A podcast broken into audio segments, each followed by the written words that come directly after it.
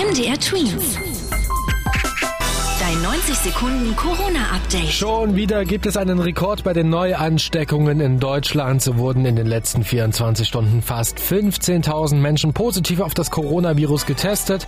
So viele wie noch nie. Wegen der vielen Neuinfektionen fordern die Experten des Robert-Koch-Institutes jetzt immer wieder auf, sich unbedingt an die Hygieneregeln zu halten, also Abstand halten, Hände waschen und Maske tragen. Schon ab nächster Woche könnte es zu einem neuen Lockdown kommen. Zumindest wird darüber jetzt unter den Politikern diskutiert. Der Vorschlag kommt von unserer Bundesregierung. Die befürchtet nämlich, dass sich sonst noch deutlich mehr anstecken und vielleicht sogar sterben könnten. Inwieweit es Einschränkungen geben wird, entscheidet aber letztendlich jedes Bundesland selbst. Kritik an dieser Idee kommt von Restaurants, Hotels und Kultureinrichtungen wie zum Beispiel Theater, denn die müssten dann wieder ihre Türen schließen.